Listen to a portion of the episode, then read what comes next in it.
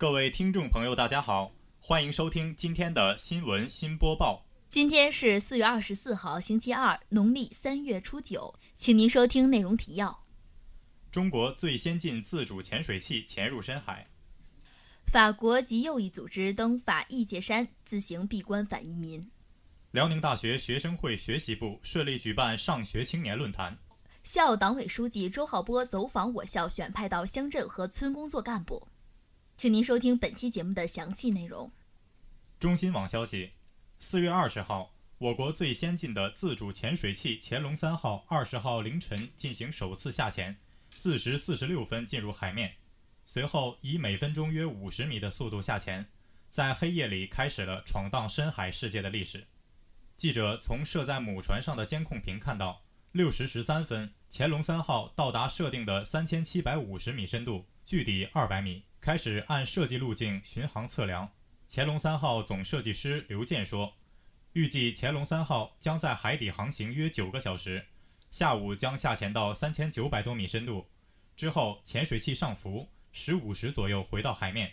本次下潜主要是对乾隆三号的综合性能进行测试，为两个海试前次之一。海试前次将对乾隆三号主要技术指标和功能进行验证，之后根据需求。”乾隆三号将在多金属结合试采区等海域进行试验性应用。中国大洋协会办公室副主任李波表示，本次海试及试验性应用将进一步夯实我国深海进入、深海探测、深海开发的技术基础，提升我国国际海域资源勘察水平，助推深海科学研究发展。本次潜龙三号的成功下潜，有利于我国潜水技术的进一步发展，有利于我国对深海的进一步探索和研究，促进了我国海洋和生物探测技术的进一步发展。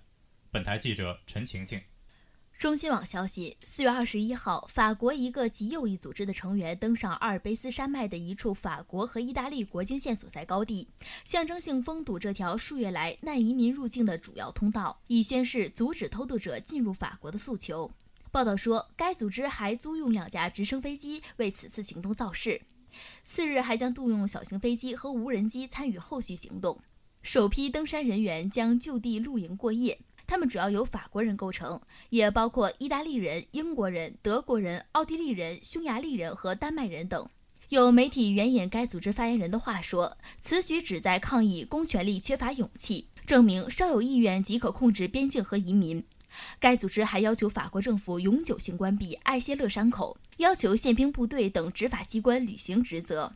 据报道。一年来，从法国上阿尔卑斯山省入境的难移民数量激增。据当地警方统计，整个法意边境的难移民压力居高不下。2017年，有5万人被拒绝入境。极右翼组织“身份认同一代”成立于2012年，以保卫欧洲为口号，持极端排外立场，多次发起反对外来移民的行动。2016年9月，该组织在法国南部蒙彼利埃一处收容中心前筑墙抗议。二零一七年七月，租用一条轮船前往地中海海域，试图阻止非政府组织对偷渡者提供人道救助。本台记者陈晴晴报道。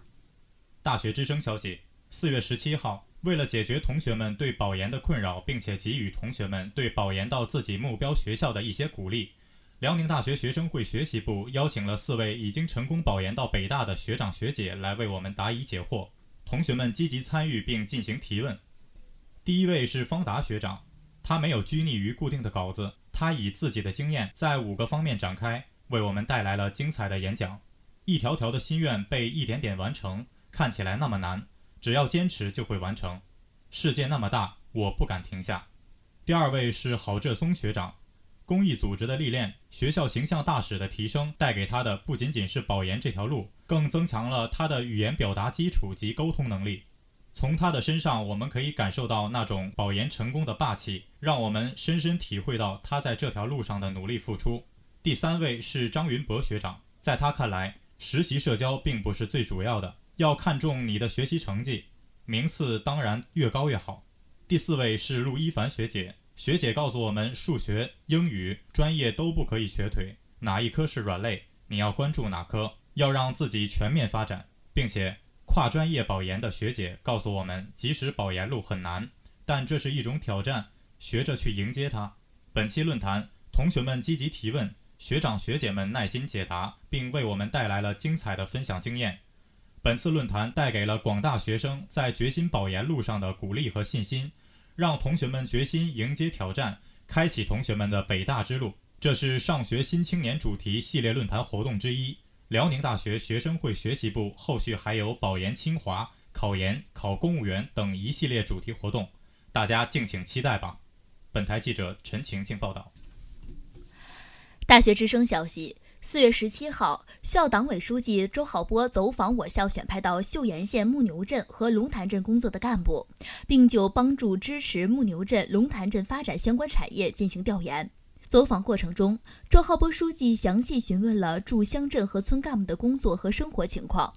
并就乡镇和村的自然情况、发展现状、重点扶持方向以及驻乡镇和村干部实际工作中的感悟、收获和存在的困难进行了深入交流。周浩波书记对驻乡镇和村干部的敬业精神和务实作风表示高度肯定，并表示希望大家深刻认识到乡镇和村工作对于打赢脱贫攻坚战。推动乡村振兴发展的重要意义，进一步提升政治自觉、思想自觉和行动自觉，充分发挥专业特长，围绕省委对选派干部的工作目标和工作任务要求，聚焦所在乡镇村基层党组织建设以及经济社会发展等方面存在的突出问题和迫切需要，从转观念、促落实方面着手，踏实工作、认真履职，确保工作尽快取得成效。周浩波书记表示。各位驻乡镇和村干部要通过各种渠道、各种形式及时汇报工作情况，反映意见建议，寻求帮助支持。学校党委将不遗余力地支持大家开展工作，力求为推进我省乡村振兴、推动乡村经济加快发展以及加强农村基层党组织建设做出更大贡献。